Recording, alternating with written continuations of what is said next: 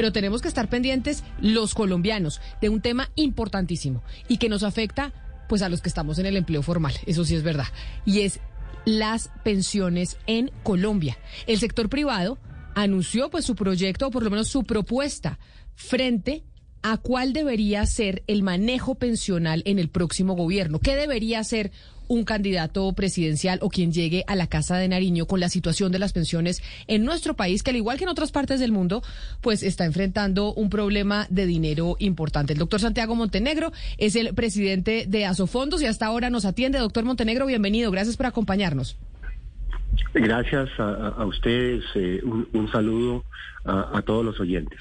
Doctor Montenegro, las pensiones es un tema crucial para cualquier presidente que llegue a la Casa de Nariño el eh, próximo 7 de agosto de este año. Ustedes, desde el sector eh, pensional, ¿cuál es la propuesta así masticadita para los oyentes para que la podamos entender?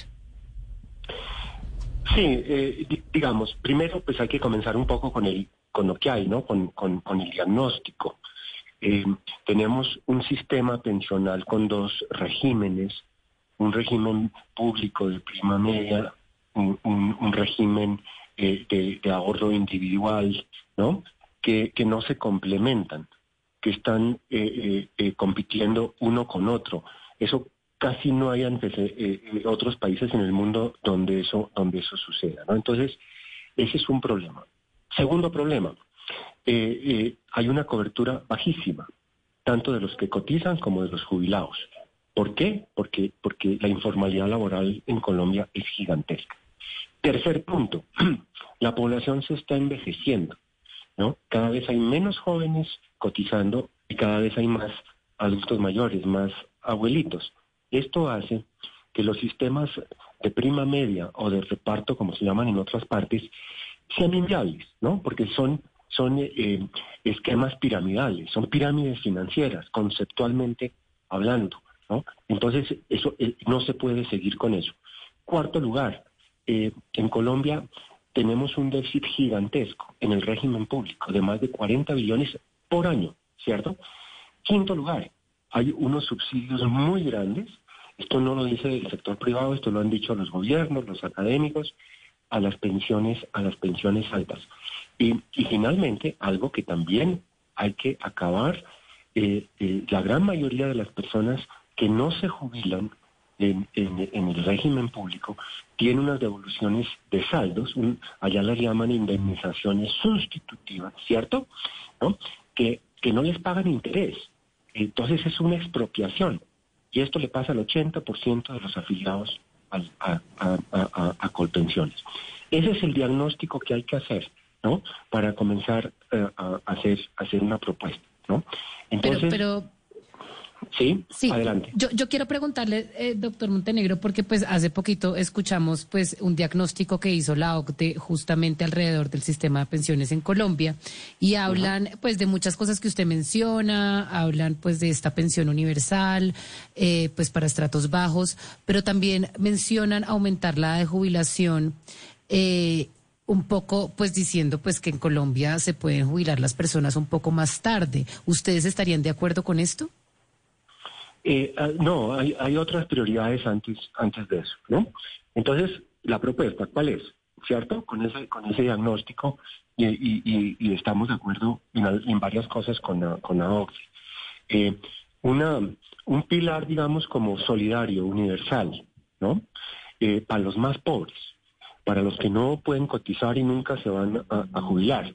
Y por esto nosotros llamamos esto no el sistema pensional, sino el sistema de protección a la vejez, porque las pensiones propiamente dichas solo pueden ser de un salario mínimo o más, ¿cierto?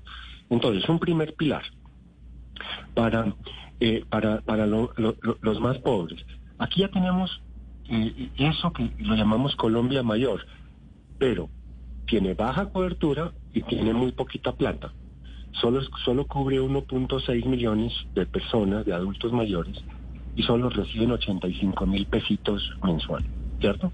Nosotros proponemos subir eso a 3 millones y medio, si, ven, si todos si ven uno y dos de adultos mayores y cubrir 330 mil pesos cubrir la línea de pobreza eh, eh, de pobreza ah, absoluta, ¿no? Eso da una cobertura, como le digo, de 3 millones y medio hacia mediados de ciclo. Segundo, claro. los que los que cotizan pero no alcanzan a jubilarse, pero tienen una devolución de saldos en los fondos de pensiones, que son de siete veces mayor a la devolución que hace Colpensiones.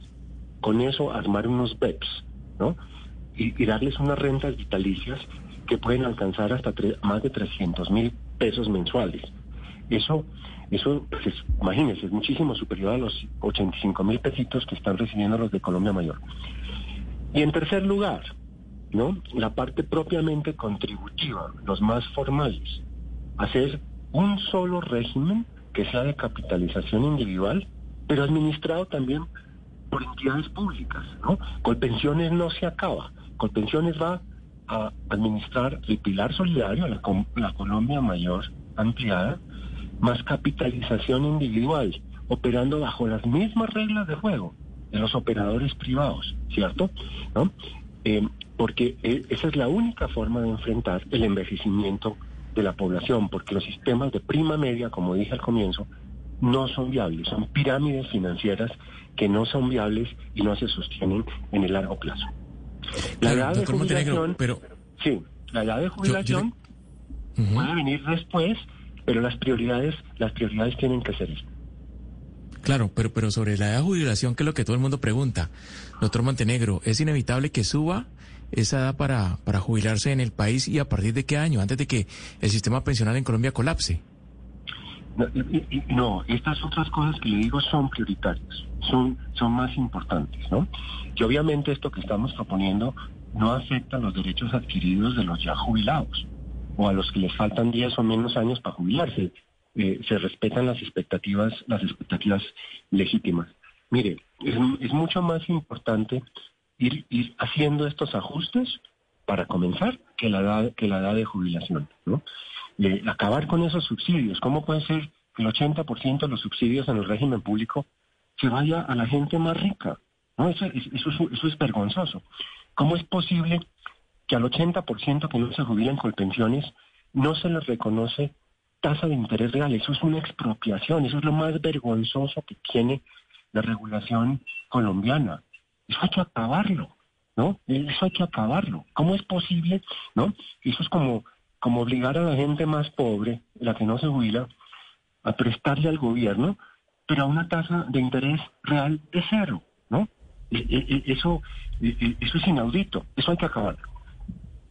Doctor Montenegro, una última pregunta. Yo sé que ustedes no se pueden comprometer y no le voy a pedir eh, que lo haga, pero se nos vienen elecciones presidenciales y este es un tema grueso que va a tener que enfrentar cualquiera de los que, candidatos que llegue a la Casa de Nariño en agosto. Usted de los programas que conoce de los candidatos actualmente sobre el tema de pensional, ¿cuál le gusta? La, verdad es que no han sido muy específicos, ¿no? y ninguno de los candidatos hay unas propuestas que dicen que, los que coticen hasta cuatro salarios mínimos, eso se vaya para colpensiones. Esa es toda la propuesta, ¿no? Eso, los que están diciendo eso, eso no resuelve el problema de cobertura. Elimina los subsidios. Eso no elimina la expropiación de la devolución de saldos a los que no se jubilan en, en, en colpensiones, ¿no? Eso, eso solo lo que le da es caja al gobierno para gastarse esa plata en otras cosas y aumenta la deuda pensional. ¿no? Eso es lo que conocemos. Esa propuesta no resuelve ninguno de los problemas que le mencioné. Pues doctor Armando Montenegro, presidente, mil gracias por haber, presidente de Asofondos, gracias por haber estado con nosotros hablando de este tema que sin duda alguna tenemos que tocar en medio de la contienda electoral. Debería haber un solo debate para conocer las propuestas de los candidatos en términos eh, de pensiones. Mil gracias por haber estado aquí con nosotros. A ustedes, mil gracias. Feliz día.